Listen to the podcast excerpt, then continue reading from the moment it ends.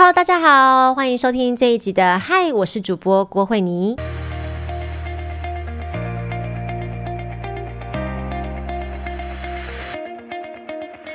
这一集呢，要来跟大家聊聊的是呢，我最喜欢的，也是最害怕的，就是亲子游的部分。我们邀请到的是红红老师，Hello，又见面。对，红红老师这一次呢，跟我在前几天的时候去了名古屋，对，过年期间，对，这是我们在名古屋过后第一次见面。哎，对对对，感觉彼此看对方都有点腻了，看到腻，看了六天，真的连续。连续。然后其实我们一起去过很多地方，哎，对，有澳洲，对，澳洲去二十七天。对对对，然后欧洲去了十三天，对，然后名古屋去了六天，对，真的是长途旅游，很长很长途的 交情。那你觉得说前面的两次欧洲跟澳洲还有弟弟在，嗯，你觉得崩溃吗？但是因为弟弟比较不是我的管辖范围内，管是我的管辖范围，所以我看你比较崩溃。你看我比较崩溃，你看我觉得 我看你比较辛苦，你看我有怜悯之心吗？对，比较辛苦一点。那我都在干嘛？就是你都你都要照顾他，然后他还不太会说话，所以你也不知道他到底想要什么。不想要。去澳洲的时候，他只有一岁五个月。对他那时候就是你也不知道他到底想要什么，然后就要一直猜，一直猜，然后就最后就会不知道他到底要干嘛，然后他就睡着了。对，他也不是睡着，他在那边乱闹，然后乱丢巧虎。对，然后吃东西这个不要那个不要，最后就好都是白饭。我记得我第一次去那个澳洲的时候最崩溃，因为那是第一次带他飞搭飞机，你。你我没有看到，但你跟我说搭飞机很恐怖，我真的很惨。我现在跟大家讲一下我有多惨。我飞澳洲的那一次，我是坐商务舱，但是悲剧的是，因为他那个椅子是躺平的，但我从来没有在上面躺平过。因为呢，我吃饭的时候呢，我后面就有一个小孩在我背后跑，嗯，然后呢，我就坐在那边吃饭，然后他手就一直跨过我的肩膀，要去前面拿盐盐巴罐，然后丢前面的客人。就乱丢这样子，所以我就一岁半吗？一岁五个月，所以我就一直在阻止他做这件事情。所以我吃饭的时候，我还得像个八爪章鱼一样，一直控制后面那个小孩子。然后后面那小孩子呢，他就一直乱跑，一直乱跑。然后后来他也没有哭，他就是一直不停的在跟后面的人打招呼，嗯，就在玩。然后就啊，好痛苦哦。然后后来我到底是要怎么办把它弄睡觉？我这边有一招可以传递给大家，因为我们这个节目呢，还是要有一些些正向的教育 方，不能只能听崩溃方而已。我后来呢发现，哎。有一招叫做瘙痒睡眠法，这是真的有这个名字吗？没有，是我发明的。你知道怎么样让他睡觉吗？因为想说奇怪了，都已经半夜十二点了，他就不会累。他应该要睡觉，他反而很兴奋，因为他第一次搭飞机，他很兴奋，很兴奋，很兴奋。就后来我想到说，哦，太好了，那我就用一招，我就用把棉，我就用那个机上的毯子把它盖起来，就黑黑的嘛。然后我就，他就想要挣扎。去看外面的世界，这时候我就瞄他痒，这样子，他就这样一直笑，一直笑，小孩子笑会笑到崩溃，你知道吗？就是太笑到哭出，累笑到哭出来，他就这样子笑笑笑笑笑，然后因为他笑的时候，他眼睛就睁不开，然后睁不开到一段时间以后，他就自动断电了耶，他就这样一直笑，哈哈哈，太神奇了吧，哈哈哈哈哈哈，就断电喽，我笑死，眼睛睁不开，然后过一段时间断电。因为已经睁不开一段时间，好神奇哦！所以只要把他眼睛，只要有办法让他眼睛闭起来，对他一直笑到累，他就嗯，就睡着，就睡着。我想说，哎，这样也行。那你差不多站他站多久？大概大概二十分钟。那我一打开棉，我一打开那个毯子枕头，我整个头发都是汗。然后他也睡着，他他已经睡在那边，就嗡嗡不知倒地这样子，那就好。然后他睡觉的时候，你要跟着他一起睡，你不可以还在那边悠哉说，哎呀，伸个懒腰啊，不然等下他起来就完了，你就完蛋。对，你就赶快跟他躺平睡，然后就跟他抱在一起。然后他因为体积他很胖嘛，嗯，他体积很大，我睡整个就是腰都酸背痛的腰都快断掉。那时候我就一直想着在那个后面的露露，我就想说，好想要跟你交换，真的，我在那边完全没人管我，好痛苦哦。然后两个姐妹是爸爸，爸爸可以搞定他们，就因为他们两个从小坐飞机，所以他们其实上飞机都很 OK，他们很 OK，完全超 OK。他们两个小时候坐飞机的时候呢，第一次的时候是去澳门，然后去澳门的时候呢，我那时候讲说奇怪，他是怎样，是被是中邪吗？因为例如说，他就坐在坐在位，他一个人坐，他们就会石化，他石化，对。他们，他他们两个个性比较，出去就会害羞，整个石化到变成说，我就问他说，你你要喝水吗？不回答。你要吃饭吗？不回答。你要看电视吗？不回答。哎，他整个石，他整个石化，哎，对，他们出去就石化，整个僵在那里。然后一下飞机，瞬间在车车上睡着，因为前面太过紧张了。但他们也不会哭，也不会闹，就是安静。对，他们的个这大家应该很希望遇到石化小孩，石化小孩。然后就呃姐姐妹是石化小孩，弟弟是兴奋小孩，对，完全是差很差非常多。但我以前也没有搞过兴奋小孩，这是我第一次搞定，我就。推荐大家这个睡眠瘙痒法，希望大家可以成功。我们后来去欧洲，他两岁多就差很多，两岁多更可怕，你不觉得吗？可是两岁多的时候你就有跟我坐在一起啦，但是回程的时候我就觉得还好哎，回程的时候我直接把它丢包，你有发现吗？回程的时候，回程的时候马在这边睡觉，没有，因为我就想说，一开始我一开始回程的时候，我想说，因为是欧洲的白天，正常来讲他是睡不着嘛，对不对？但我就想说。要把它弄睡觉，所以我就一直把它在妈妈弄超久，我弄超久，我就用一个毯子啊，然后在边那那样子，好像是摸他的头发，让他睡意。后来发现奇怪了，怎么他在毯子里面，但是我前面的荧幕一直在亮，一下关一下亮一下关，他在摸，他在下面摸那个按键，我一打开他这样嘿嘿对我笑哎，然后我想说这很皮哎，我还就一直跟他说睡觉啦，宝宝睡觉啦。咻，我们要睡觉了，good night。你反正做他做超多睡眠仪式无用，他就是不想睡嘛，对不对？那你还记得我是用了一个下面是弧形的那个脚不可以伸出来的那个包脚睡衣，我让他不能逃走，对不对？然后不能限制他的行动。结果呢，我后来真的是安抚很久，看着你很悠哉在这边吃饭，我好羡慕你哦。然后想说，天哪，我到底什么时候才可以吃饭呢？我好好笑。啊，就是安抚，我记得超久，至少蛮久的，至少有一个小时、两小时，很久的话，我就受不了他了，我就说，就把他放过去。我我说，因为他是夹在我们两个中间，我想说，好，你不睡觉，我睡了，我就把他放在中间，然后我就倒头，我真的一秒就入睡，真的。然后后来我想，我不知道什么我会一秒入睡，太累，太累，太累。然后后来我想说，啊，我吃饱了，换我来。然后那时候就把他抱在我身上，然后我是也是拿毯子，因为可是那时候灯其实好像是关暗的，对。然后我就把我们两个罩住，然后我就因为他那时候其实只听得懂大概。五六个单字而已，对，我就用他那五六个单字随便编了一些小故事，超简单哦，就一直什么巧虎小花，巧虎小花，所以人物就只有这两个，对，一直巧虎小花，然后讲一堆超级没有逻辑的东西，反正就一直讲，反正我就一直讲他听得懂的话，他就很认真的听，很认真的听，然后听一听他就睡，啊，就睡着了吗？他就睡着了。然后后来我后来再看到他的时候呢，他在你身上睡了一会，对不对？对，睡了，然后他又醒来，对他后来醒来，我哎是就带他去走一走，走一走什么？那他躺在你身上的时候，你在做什么？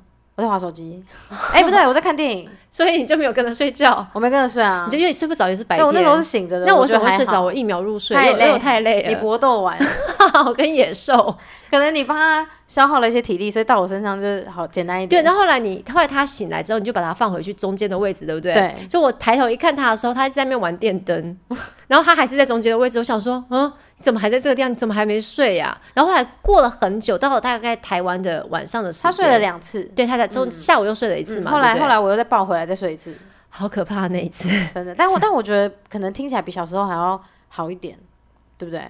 我觉得小时候更可怕哦。对啊，对啊，因为小时候他更听不懂话，对，长大稍微听得懂还好一点。上对稍微听得懂还好一点点，长大两岁多，长大时候后来你没有看我们那个那个飞机的那一则那个 vlog 出去，他都一直在讲一些。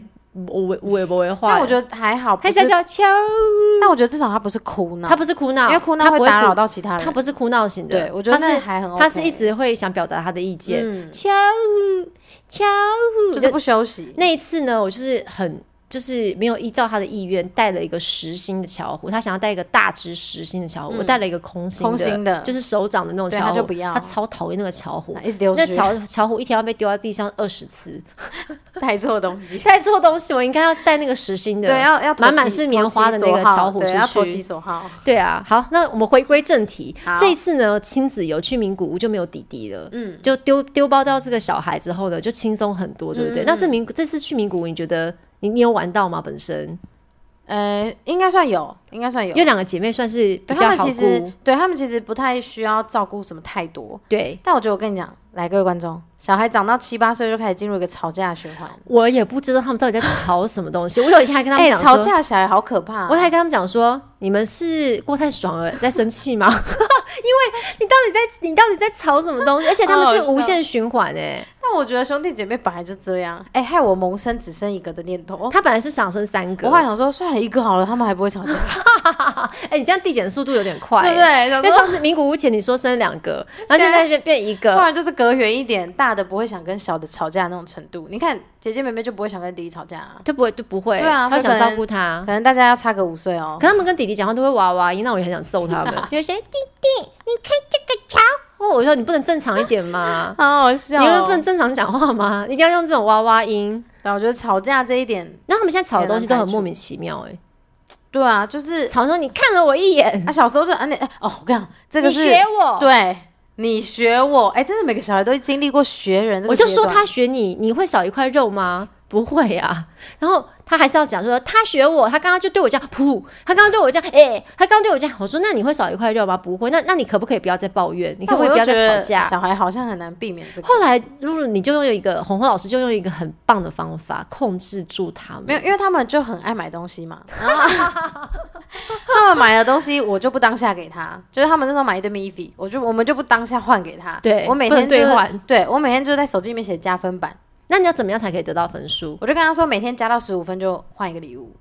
那怎怎么样可以加分？比如说，我说吃饭吃光就是五分，好诱人哦。然后，然后什么怎样就是几分？然后怎么洗澡的时候都没有被提醒就是三分。什么叫做被提醒？被提醒就只要我有用就稍微生气的态度跟他讲话，提醒他。怎么样提醒？像比如说，有时候跟他说吃快点哦，他就会说我被提醒了。我说这个不算了。我说我生气。那洗澡呢？就是如果他们两个一直吵到我说别再玩了。这种就是提哦，就是生气的哦，不能被提醒三次，不能被生气的提醒三次，这样。那被提醒三次就真的不会给了吗？我就我有啊，我还有扣分制度，但我不常用。扣分制度是怎么？就是他们真的是逼到我一个，我就说扣一分。怎么样会被扣一分？比如说两个在那边互相碎念哦，我女儿我真的不知道要碎念什么东西，他们碎碎念会这样子，会又碎碎念像什么？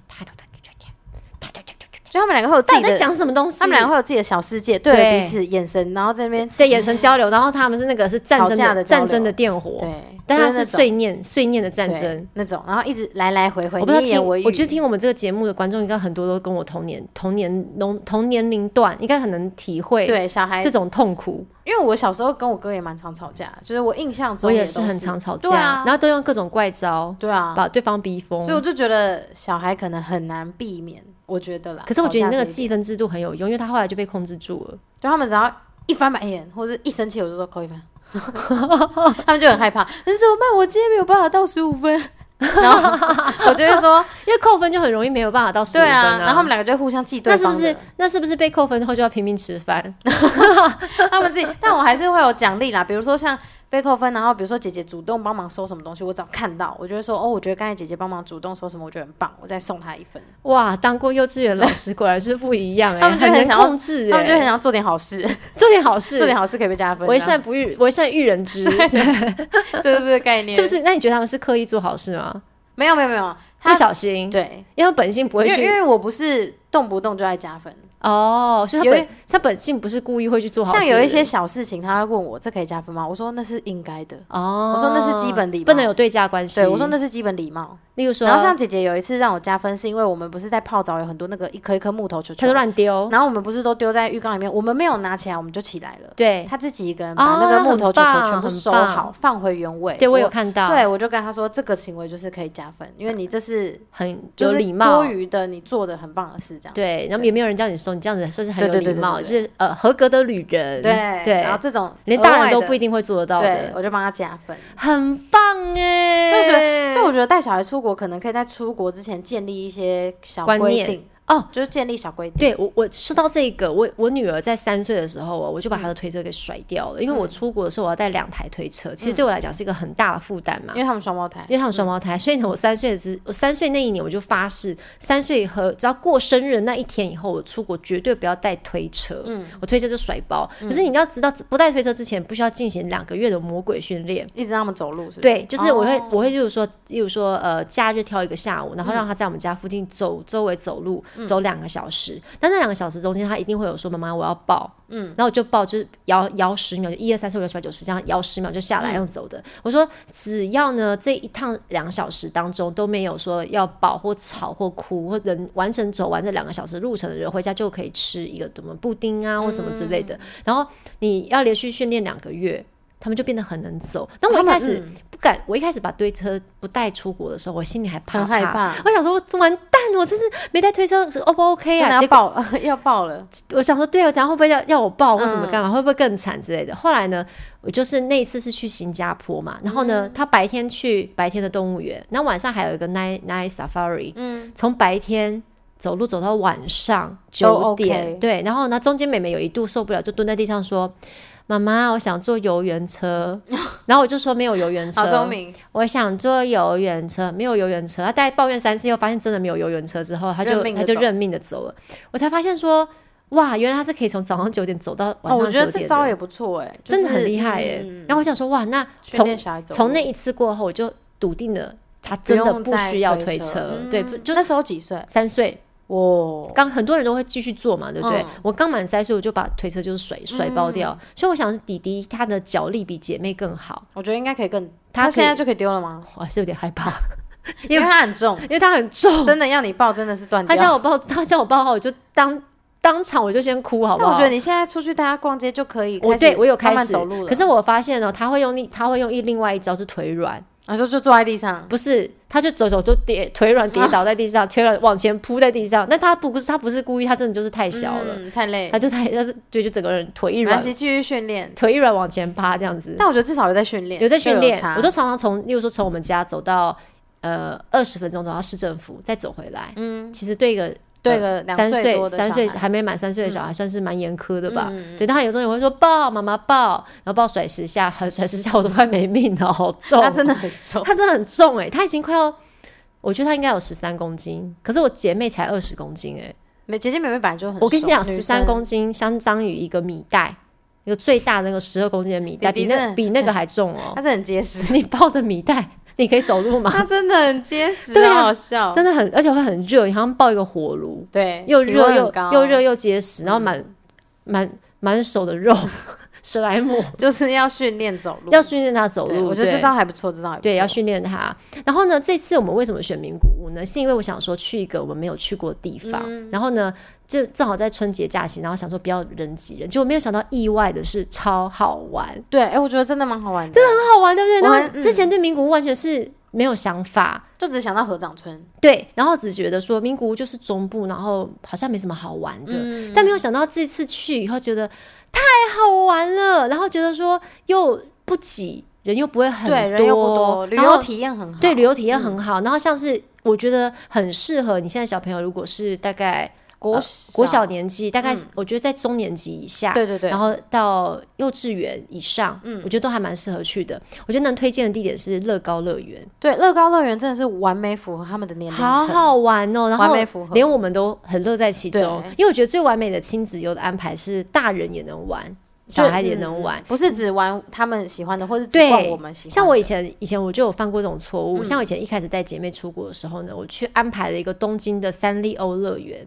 哦，有在听的朋友们，千万不要去这个点哦。这个点是你以为小小孩可以很喜欢，结果就苦了自己，因为它是室内的地下室。哦，天哪，你可以想象那有多痛苦吗？然后他们都不认识，他们都不认识，然后呢，室内的地下室，然后空气完全不流通哦，然后又黑又暗，你就很害怕小孩会走失，嗯对不对？然后在那里面，它的游乐器材只有两个，一个就是啊 Hello Kitty 列车，一个是 Hello Kitty 的家，还是干嘛的？小吗？很就不大，然后是室内的，然后你那个游乐器材要排队，要排一百分钟，哦，所以你根本就不会去玩那个游乐器材，嗯。然后就很可怕，到处都是那个同人志，然后打扮的像 Hello 哦 Kitty 或干嘛的，所以你根本就是怕，你很怕这一闪神就找不到找不到小孩，找不到小孩。所以那个地点是大人玩过之后，就是大人就会觉得。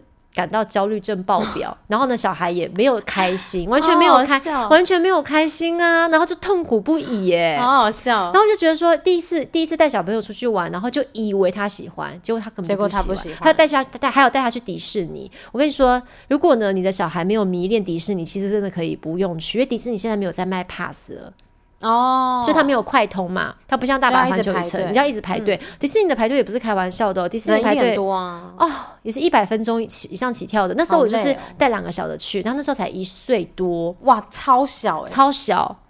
爸爸为了拍一张照片，就是他们骑在旋转木马上的照片，然后说是跟他小时候做对比，然后所以我们去了迪士尼。然后那时候迪士尼游行一出来的时候，我们就人肉脚架，他把他们两个扛在我们的肩膀上，让他们看都看不懂，不知道那是什么东西，真的，一岁半看不懂。然后我们两个就觉得哦，好重哦，好好重哦，千斤顶压在肩膀就是满。足大人自己然。后我们自己的想象是，就是他们会很嗨，但根本就没有哦。看不懂。然后呢，然后你知道爸爸就是他比较紧张嘛，嗯对？他就一直说什么，他就因为他就是一直因为人真的太多，他就一直在那边说。小孩呢？小孩呢？因为人就是挡住，会挡住他的视线，嗯他没有办法完全看到小孩，他就会很紧张张，所以最后变成你看我们那么紧张，最后呢，我只做了一样游乐设施，你知道是哪一样吗？不是就是旋转木马吗？不是啊，旋转木马有哦有两样，那是哦两两样。你知道随着旋转木马另外一样是什么吗？摩天轮，不是鬼屋，因为没有人吗？没有人。对，鬼屋只有十分钟，我说那就鬼屋吧。你带小孩去玩鬼屋我觉得那鬼屋是可爱的鬼，是哦，是可爱的鬼吗圣？耶诞夜惊魂那个可爱的鬼，哦但是它里面因为它有那个三 D 投影，所以它是那种会在空中飞。结果呢，我就想说，耶，好可爱的鬼哦，耶，哦耶！然后突然那个游园车一出来，到天亮的到那个白天的部分的时候，我想说，是恐怖的，他们两个为什么头低低的，嗯然后头发都遮住脸，然后整个整个那个 T 恤前面都是湿的，在哭吗在哭，对，他吓哭了，好可怜哦。吓 好可怜头哭到尾耶。他一直跟我说里面有一个阿嬷好可怕，好阿恐怖，可怕，这样子就不是他不太会讲话嘛，就说他意思就是说有一个阿嬷很恐怖这样子，嗯就是阿嬷很可怕这样子，然后我就想说，哎呦，好好惨哦。真的对不起他们。对，然后就是变成说，你看这个就是大人也痛苦，小孩也痛苦，真的没必要。嗯就我们第二次再带他们去东京的时候，我们就修正行程。嗯，我行程修正成去 B Camera 那是电器行。哦，所以呢，就是变成说，妈妈去买化药妆品，爸爸去买电器，小孩去玩玩具具部。对，哦看一个你觉得他们觉得会很无聊的行程，其实他们觉得超好对，玩。真的真的他们就是爱买东西，真的，他们真的是爱买东西。然后他们有，可是他们也不会说每个玩具都搬回家，他们那边可以试玩啊。对他就说我在这边玩就可以了，就不用带回家这样子、哦，爽翻。对，大大人还可以逛自己的。对，然后还有就是说，像呃，我安排吃饭的东西，一开始呢，我就特地啊去带他去吃和牛，就他不吃。他怎样就是不吃，真的他就吃白饭。他第第一次去东京的时候，从头到尾都给我吃白饭饭跟地瓜跟地瓜，还有就是优格，就这样子。我想说，他这样也可以活活五天，只有蛋白质，也没有青菜就是很，就是你就你也没有办法强迫他，因为他也听不太懂话嘛，嗯对不对？他只吃这几样东西。然后后来呢，我就买和牛给他，他也不吃，我就快气死了耶。后来想说，那我他想吃南瓜汤，对不对？我还嗯特地跑去银座的星光三院买了地下室的那个地下街的南瓜浓汤，嗯结果喝了一口，不是家里的味道。也不喝。不是不喝就算，还把它打翻，在地上滚，我的天然后在南瓜汤里面滚，然后我就很生气，我就把他抓起来，他全身都南瓜，好恐怖哦！只是因为说这不是我想象中的南瓜，就是因为这样，所以哭就哭。好疯，啊！我的天哪！我就想，后来我第二次去的时候，我就不再为他做任何的安排，我就去吃生鱼片冻饭，然后我就吃，他就吃下面的饭，他就吃他能吃的，他没有沾到生鱼的饭，就吃那个饭，然后我就吃生鱼，然后我一到我一落地到东京，我就跑去唐吉诃德买地瓜，买了五条，你一天就丢一条给那个猴那个猴子 A 跟猴子 B 自己吃，，对，然后你地瓜吃完之后，你就去便利商店买买香香蕉丢丢给猴子 A 跟猴子 B，猴子 A 跟猴子 B 一天有吃香蕉跟地瓜就可以了，有大便就好。对就不用太为他们就是特地做什么，因为他们也不要啊，他们不是你想象中的那样，他们的世界是跟我们不一样的。对，对，那这次去名古屋还有很好玩，除了乐高乐园，我觉得还有很多可以推荐的。我觉得你订的那个世界遗迹的住宿是我觉得这趟最值得的，最值得，因为你真的很像是那种去乡下住一晚的感觉，很有趣。对。很有趣但是我其实出发前，我其实超级紧张的，我很害怕会找不到那个民宿，或者确实我们找了一阵子，因为如果说没有包车的话，你就真真的找不到，真的开不到哎、对，真的开不到啊、而且都是大，而且那边很早就天黑，真的黑到爆哎、根本看不到，根本看不到。那还好这次有包车，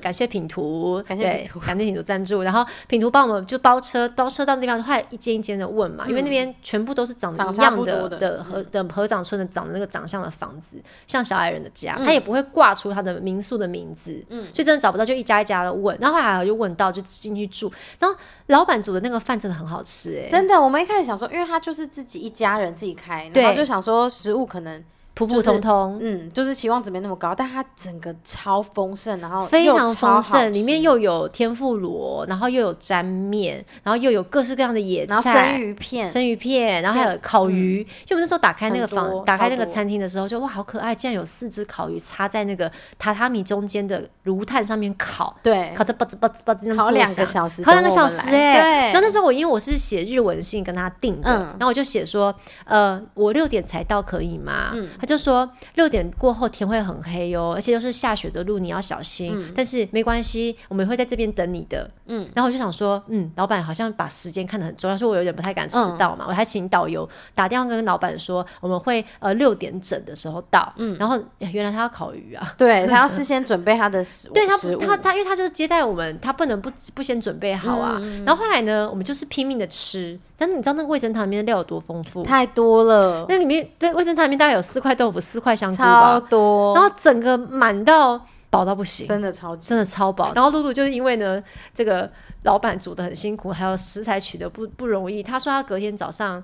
我真的饱到天亮哎！他隔天早上早餐送上来的时候，我真的吃不下。他说打打嗝，打嗝都有那个味道，真的超饱，但我还是硬吃，因为我觉得太辛苦。哎，我早上就已经，我早上就已经消化了耶。因为我觉得爷爷太辛苦了，然后好可爱哦，他们就整个每个人，他们两个人都好，而且他们是很认真的在以一个企业的方法在经营那家民宿，而且他们就很像就是你来到爷爷的家。对，洗澡地方，我觉得它是另外盖的，嗯，因为它那个合掌村，它有它是像那个地方其实不叫合掌村，叫五五固山，嗯，对，它其实是在合掌村的旁边，但它其实那个地方东西的差不多都长得很像，其实不用，因为我那时候在订的时候，我就觉得说不用真的去合掌村晚上点灯的时候去展望台，因为那个要前一年就要抽钱，你要去抽到饭店，或是你要抽到停车位，或是你要抽旅行社，你要抽到一个，你才可以在晚上那么寒冷的夜晚在山上在在。在那个架着脚架的去拍那个点灯的照片，我觉得带小孩太痛苦了，而且人多到说你会浮在空中，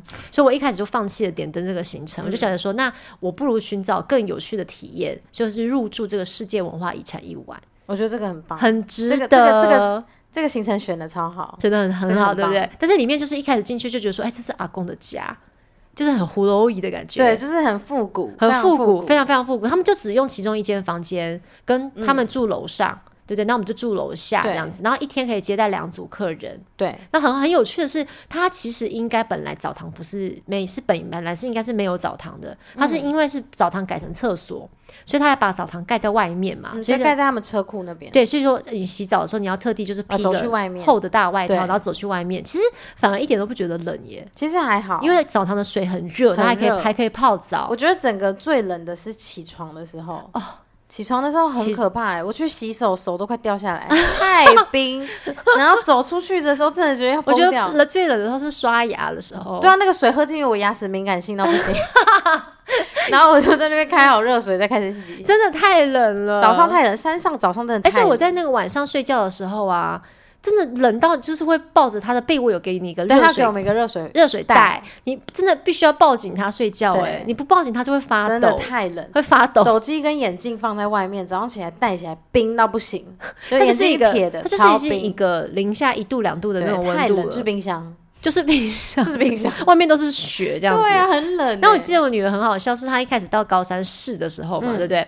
第一天她还没上，还没上那个五雾山的时候，她看到那个车站面前的雪，就爬上，她就爬上去了耶。他们第一次看到雪，就说哇，有下雪耶，很兴奋。可是其实那是冰块，对，那这已经变成冰块了这样子。然后在那边哇哇，我要摸，然后她说我想要没有手套的摸，我说好，你去摸，就摸一摸，就说我冻爆了，我的手已经坏掉，我手已经冻伤，露露姐姐。你看我手已经冻伤，然后你还很冷静跟他说：“没有啊，你的手没有发黑。”对，他就说：“我已经最后一集了，最后一集了。”他就会说他冻伤了最后一集。我说最后一集手是黑的。他怎么还可以讲到这么细致？因为我们有看康轩，然后有看康轩杂志，所以有有学习，就对 对，很有知识。冻伤会变怎么样？黑，就最后一集就是黑掉啦，冻坏坏死啦。所以你还没有坏死。对，我就跟他说你还没，我说你还没死，那个细胞都还 OK，没事的。好好高级的一个问答，对，没事，还蛮搞笑的耶。对啊，那这次呢，我们觉得最好玩的，他们应该是心中，我有让他们排名哎。哦，真的吗？对他们说心中最好玩，第一名是。乐高乐园，然后第二名是那个呃去住那个河长，去住那个五谷山的那个民宿，第三名是我们有去科学馆。哦哦，真的吗？对他们排第三名哎，因为科学馆其实很短暂，很短暂，但是科科学馆蛮有趣的，就是对它是一个大一个名古屋很知名的大地标，他们觉得很好玩，因为他们那些按钮都可以尽情的按嘛，对不对？因为想说很多。上面都是日文，其实我们也看不懂这是什么。我们大概只能是可以按，大概只能知道说它是怎么样，因为它会有龙卷风让你看。对对对对。然后它会有极寒的气候，然后会有很多很多很多的一些呃什么人体的血管啊干什么的。但因为可能我觉得他们之前没有遇到过这种互动体验式的的博物馆，可以一直让你按按钮，一直让你一直让你按到按到爽这样子，让你那边一直跑来跑去。对，他就觉得那个很好玩。哦，哎，那他们排的还不错哎。对啊，还排的不错。因为我那时候问他，他就说想去想去，嗯，他就还蛮喜欢这一个这个行程的体验。但我觉得这次有一个行程，可能下次可以。可以改进，就是我们做的那个香水行程哦。因为我觉得妈妈，你以前可能以为它是那个 DIY 那种，对，因为我结果发现不是。对我上次带姐姐去九州的时候，有一个香水博物馆，嗯，那就安排这个行程是先博物馆导览了一次以后，然后就去他的香水的教室，他就会教你自己，他不做香水怎么做，就是把 A 瓶倒到 B 瓶，倒到 C 瓶，所以最后就做出一个香水罐来，他最后就带回来，就是蛮香的这样子。就这次我。我是误打误撞，那个是成人的活动。对，我是误打误撞哎，因为我就想说，那我就哎，他们说想做香水，我就安排一个，我就是上那个。呃，Active Japan，嗯，就上那个日本体验活动，但它大部分都是写翻译的文字或是日文这样子，我就上去预约了这个香水体验活动。但是是我们两个玩的比较开心吧，因为它就是一间小小的店，就真的是香水店。然后他们就后来就闻香的时候，他们我就很怕他们把玻璃弄破。对，因为那个要一个个闻，然后他们店员也要一个一个让你试，一直介绍，然后就都是一个大人才比较能理解的，小朋友就会比较无聊。对，这个然后大概两个多小时。哦，对，超久，超级久，超级久，哎，对，然后他们到最后面一个小时都是无聊的坐在那，对，对，那个，但是他们还蛮喜欢那个香水的，对他们很喜欢那个成品。但是如果说这个时间，就是这个活动是香水博九州的香水博物馆是适合小孩，就是否小孩，对，然后这个是否大人，对，然后小孩可能就会觉得比较无聊，对，但至少成品，你觉得他们有 enjoy 那个我们去金泽那天不是有穿和服体验吗？你说和服吗？对他们，我觉得他们对和服好像还好，哎，可是上一次我带美美去。呃，带妹妹去大阪的时候，我也有让她穿和服。她那次有开心吗？有请很开心啊！可是不是因为没有姐姐的关系？我觉得有可能哦。请摄影师帮她拍照的时候啊，她她拍的很开心吗？她很开心啊，都一直真的假的摆出各种各式各样的小 pose 哎。那我觉得可能是因为姐姐不想穿，她也跟着不想穿，有可能。哦因为姐姐一直摆出女汉子的姿势，她说好痒哦，全身像刺痒，全像刺痒的衣服，对，好热。然后就是跟她称赞说：“你绑这头发很可爱耶，你超级可爱，你超漂亮哎。”哦，他们。做那个金箔的 DIY 的时候，感觉也很开心哦。金箔他们说很好玩，但金箔我本来以为他们会觉得无聊，嗯，但反而这个是好的。哎，奇怪，那金箔的那个行程啊，我到最后我是做两摊嘛，对不对？第一摊是做杯子，嗯，然后第二摊是做呃便当盒，便当盒，然后还有第一摊还有做什么袋子，小小袋子之类的。然后那时候呢，第一摊还还有冰淇淋，金箔冰淇淋嘛。那我在做的时候呢，我都觉得天哪，我不能呼吸，因为那金箔，只要你一呼吸，它就会飞走，所以就一直在屏气，对不对？然后到了第二趟，我就觉得哇，我不行了，我快，我要我要呼吸，让我大口呼吸，好好笑。但因为我觉得那个是算是真的给小孩的 DIY 行程，就他很喜欢，而且可以用一些彩色金箔，对对对，而且又可以什么把金箔就美劳啦，对，把金箔贴在冰淇淋上，对，要吃掉，吃金。金箔，金箔，对啊，我觉得这个这个行程也不错，他们就蛮喜欢的。DIY，他就觉得说吃一些很特殊的产品，然后又可以 DIY 在那个什么布料上或杯子上，还可以带礼物回家，然后就觉得很有趣，这样，然后他们就觉得很很好玩。那好，重的是金箔做出来的东西就很漂亮，很漂亮，就很漂亮，这样子，小朋友喜欢。然后其实我觉得和服，我我本来就请摄影师的，哦，真的吗？对，但是我后来把它退掉，因为太贵了。哦，那在新年期间，我记得。这样子拍照下来要一万八哇台币，所以我觉得其实不用，我觉得不用，还好没有请，因为又冷。然后我就想到说，如果真的当天如果很冷的话，我觉得他们受不了拍一个小时。嗯，而且摄影师他会特地带你去某一个场景，就必须走到那个场景去，然后拍照，然后你按照他的动作摆。例如说，他给你一个扇子，你就眼睛看地上或什么什么什么之类的。那在这边，我告诉大家，和服拍照呢，其实呢。你如果要自己拍，也可以拍的很好看。嗯，你就是呢，准备一把小扇子，或是准备呢，像手上有拿一些，例如说包包、小包包、小丸子，像这种东西，这些小道具。那你拍的时候，你可以拍几几种东西，像是你一定要把肚子挺出来，嗯，然后呢背往后仰，然后呢你就要稍微就是你可以拍几几种不同的，例如说背影，然后另一种是看远方，嗯，然后还有看笑着看地上，因为就是要很有那种和服的样子，优雅优雅的感觉。然后你可以拍就是人物在走动。然后你用你用那个自拍杆来拍拍人物在走动，但是你的你要笑笑的看着地上，或笑笑的看着手上，或笑笑的看着你的袋子，像这样子就很有。可以到妈妈 IG，她应该是会剪那个影片。对对对对，可以看一下我这个和服的教学。对，然后那时候我还记得我全身贴满满的暖暖包，真的超多，因为我怕冷啊。那其实还好，对，其实还好。那天还好，天气天气蛮不错的，就没有没有那天就还 OK。对，然后小孩子爱吵架的话，就用这个。呃，扣分加分的方法 就可以控制住他们。我觉得带小孩出去真的是事前有一个规则，要先把他训练好。对，就是痛，对，训练好，然后有一个固定的规则，我觉得其实就还 OK。因为我这次完全没跟他们讲任何规则，我就跟他讲说，你只要在在外面只要吵架让我丢脸，我下一次就没有了。因为我这次是第一次。我一个，我算是跟你带两个小孩出去，以前都有爸爸爸爸爸会有那个叫什么武力镇压 的部分，他们比较不敢这个样子。那这是这是有有有一度我吵到我真的是想要压起来，就是在吃吃寿司，说第一餐吃饭，对他们第一天吃饭的时候比较闹。可能刚刚落地，什么都太兴奋了，然后就很不自制。他在一直说姐姐讲一句话，妹妹就学他讲一句。对哦，我到后面就是我能把他们岔开，我就岔开。比如说他们坐包车。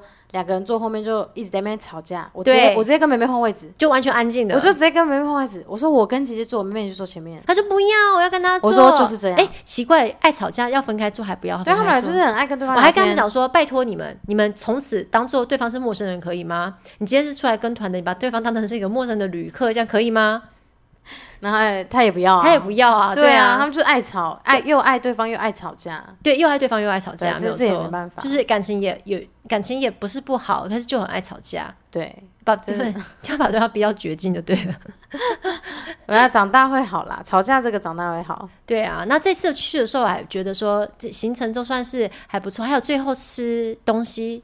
大家都有吃的蛮开心的，对，像我们有吃到飞蛋牛，嗯，那家餐厅我就觉得很好吃，也很好吃，对，然后很好吃，但是好像都是他们吃很少，我们吃很多，哎，其实也还好，哎，因为我一开始都会先弄他们的分量。啊，我我通常我放进，其实默默的帮了我很多忙。我跟你们讲，他们他们真的是我吃饭，我从以前从小到现在，他们每次都他吃饭会中，他们每次中风，他们每次都知道，只要我在饭一定要吃光，对他都会跟我讲说，我例如说像你可能去。厕所或者干嘛，他就我就跟他说：“那你吃一吃这个，不要青菜就不吃了吧。”他就说：“不行，露姐姐说青菜一定要吃完，因为他们从小就知道，他们不管哪，就他们很爱把碗给我看，说这样可以吗？我就说你觉得呢？然后就是饭里面还有东西嘛，他们觉得再拿回去自己，就是一定要吃光。就是我从小到大没有改过这一点，所以他们就知道，就是不可能剩一点点给我也是不会通过，所以我只要放进他们碗里的东西，就一定要吃光。对，碗里的东西分量，因为我放之前我会问。这个吃得下吗？啊，吃得下，你之后就再再怎么样，你都要把它吃下去。所以吃饭这个，那可他不会跟你就是哦，真的不行，为什么？你知道像之前我我来这边住陪他们，你们去欧洲的时候，对，然后那时候那个呃维尼亚也有来，对我跟他交接的那天刚好在，我想维维尼亚已经被他们吓，然后他们两个就也是一直吃饭的时候跟我这样阿狗东阿狗西，我我从来从头到尾完全没有让他减少的意思，然后最后还是吃完了，然后维尼亚就说哇。你都不会让他们有，就是都不会选择的权利。对我就说，因为我一开始确定好的东西就是不能变，就是我一开始拿给你看说这个分量 O 不 OK？你一旦说 OK，你就算三个小时坐在这边，你就吃完。像姐姐刚刚她水果什么都说吃不下，我说那你就休息。所以她刚才吃到八点多才把蓝莓吃完，我就说你不要拿出来，吃完再拿出来，你吃多久都没关系，就是要吃完。哇，那他真的就是会就会认命。对我在学校也是这样，就是我们小孩也是，你要吃到大家都去睡觉没关系，你就慢慢吃，我不逼你，你就慢慢吃，但我绝对不会让你有倒掉这个选项。倒掉，因为你已经盛给你的时候，你已经我都会每一个人都问会不会太多，因为如果你说你不喜欢吃菜，我绝对不强迫。对我只给你一口我也 OK，但是要你说出来的话，你就要负责。其实也是蛮成功的一种教育方法。我就是只要确认完之后，我就不会让他改。这样他就知道说没有改的空间。对我以后讲什么就应该是什么。就我我说到我要吃，我就要做到。对，所以我觉得这个，我觉得其实任何规则都是踩好底线就好。对你不能就是让他，对，不能让他说，哎，你有你有一个空间。对，其实就踩好就好。好，大家要学起来，大家记起来，大家记起来，那你出国的时候就不会太痛苦，真的。所以我们再来整理一下，亲子游出国的的时候呢，要做哪些事前准备的功课？第一个，事前准备功课，确定一下你的行程是不是适合小孩子的，但是适合大人，也适合大人的。因为我觉得最完美的亲子游是大人游玩的开心，小孩也小孩也快乐。那再就是确定一下，说呃，你吃的地方、吃饭的地方是不是也是适合大人的跟小孩的？然后还有呢，就是说呃。事前的训练工作，嗯，比如说走路啊，还有先彼此的默契规则，彼此的默契规则，还有约法三章，对，然后先讲好说谁负责什么，谁负责什么。对，像我之前带姐妹出去，我就跟他们讲过，说这一次只有妈妈跟你，你是我的伙伴，你不再是我女儿，你必须被跟我一起推行李。他就很愿意帮忙。他一开始不太愿意，但后来他发现他真的真的就是事实，就没别人了，就没别人了。就是他就很认命的推行，所以我觉得他就长大。嗯，那他也有学习到说。呃，东西如果你下车没有检查一次，东西可能就会不见，对，就会有。我觉得他们就有所成长了，对不对？然后还有可以跟他们先预告这个行程，嗯嗯嗯，先跟先预告说这个次的行程，像他们第一天就像老太婆一样，一直会一直问，一直问说，等下干嘛？等下去哪里？然后已经问一次又又失忆，说等下做什么？等下干嘛？去哪里？那后天呢？再再再后天，再三天，那三天后，在四天后，我就把行程表印给你，好不好？对，预告行程要预告行程，因为他们就是会像那种。你可以也可以想象，像那种十万个为什么。你如果是一个小孩子，然后你不知道明天要干嘛，或明后天要干嘛，会很好奇，会有一点点好奇跟不安全感，对不对？加上如果说你没有，你不会看时间，或者是说你搞不清楚当地的时间的话，你会很没有安全感。所以说，你如果呢，可以先预告给行程给他们，他们就会哦，大概知道接下来去哪里。然后你可以告诉他说，这个行程你喜不喜欢？可以跟他一起讨论这些行程。那也可以跟他讲说，啊，那这个行程如果你很喜欢，我们就加进去。或是说这个行程的时候会有什么样特别的事情发生？例如说，可能要赶火车。嗯，那这个行程的时候，你在要去这个行程之前，我们会有一点辛苦，这地方有这些预告让你知道，而且他们这样比较不会抱怨。对，然后还有这第第五个是，我觉得在像我们这次的行程，像爸爸就会觉得说很辛苦，我们每天都在换饭店，我换了五个饭店，六天换了五个饭店，对，就是每天都住不一样的地方。对他觉得很辛苦，但是呢，我觉得小小孩还是可以从中学习到东西，例如说他会知道说他的包包要怎么收，嗯，对不对？例如说你明天没有要坐长途火车，你就不要带。那么重的东西在身上，你如果明天要坐长途火车的话，你就可以多带一些，例如说玩的东西，或者是 iPad 在在在背包里面，像这样子。然后坐长途火车的时候，我就会跟他讲，还有几站，还有几分我们会到站，不然他都会很紧张，对不对？就觉得说，哦哦，是不是要到了？妈妈我一直问是不是这一站，是不是这一站？那我就讲说，你看好哦，两点零三分下车，日本的车是不会误点或是早到的，你就看好两点两点钟整叫妈妈。所以然后他，然后我这次还很惊讶的是。